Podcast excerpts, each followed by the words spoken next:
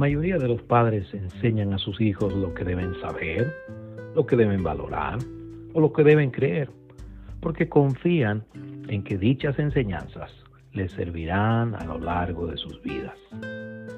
Un instructor musical comparte su pericia e invierte tiempo enseñando a un niño o a un joven a tocar un instrumento porque confía en que él llegará a hacerlo al poner de su parte.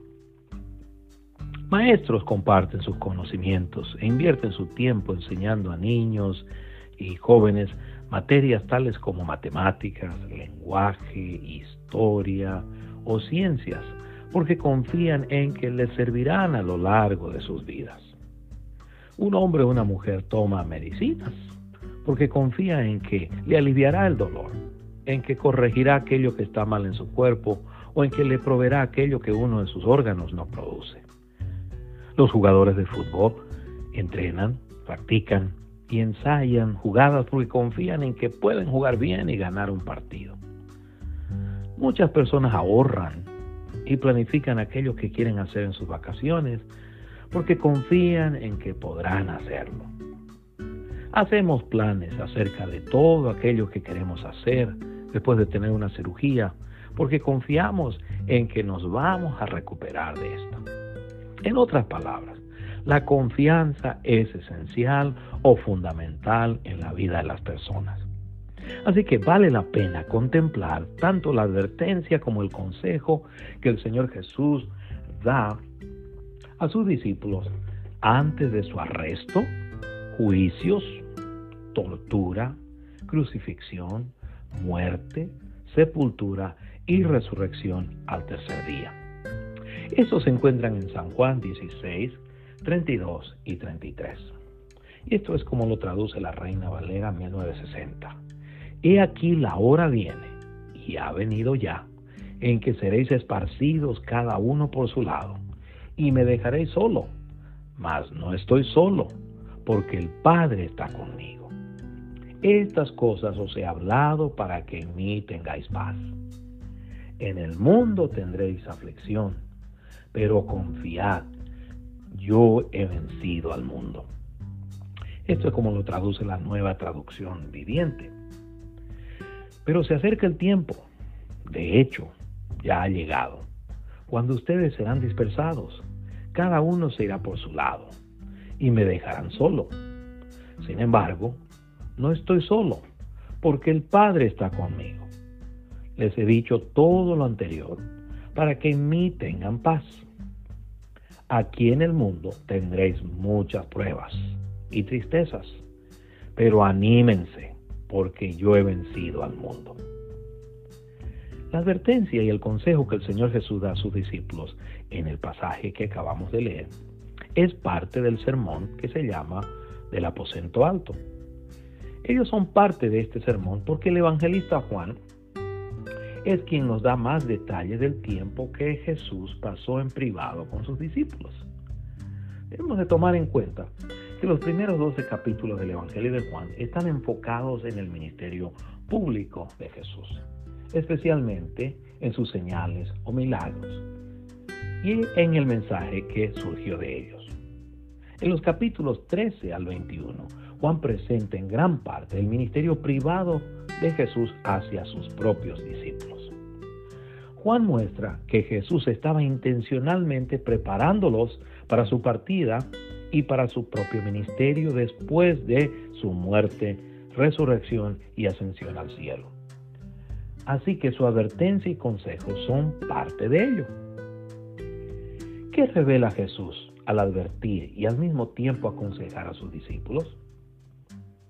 Primero, Jesús revela que estaba comprometido a realizar la obra que Dios el Padre le había asignado a hacer a pesar de que sus discípulos lo abandonarían porque confiaba en que Él le ayudaría a completarla.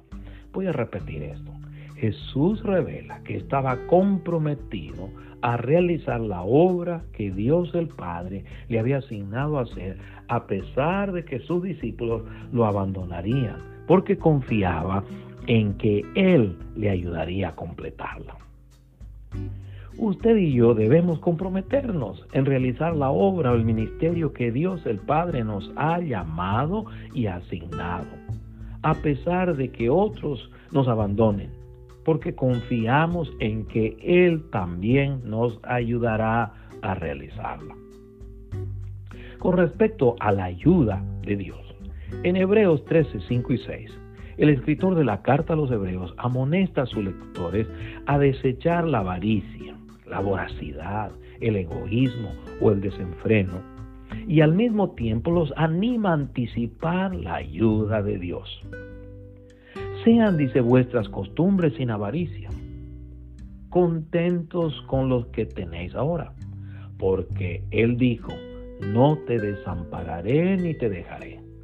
De manera que podemos decir confiadamente, el Señor es mi ayudador, no temeré lo que me pueda hacer el hombre.